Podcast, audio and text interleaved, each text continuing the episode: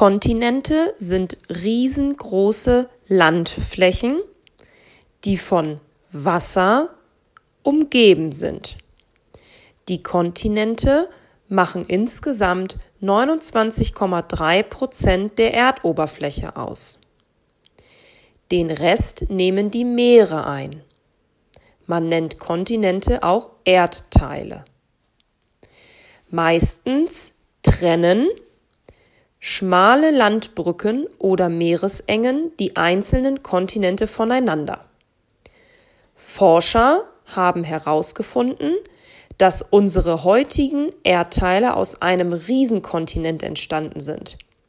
Er wird Pangea genannt. Auch heute sind die Erdteile noch in Bewegung, was Vulkane, Erd- oder Seebeben zeigen. In vielen Millionen Jahren werden nach Berechnungen von Wissenschaftlern die Kontinente wieder anders aussehen als heute.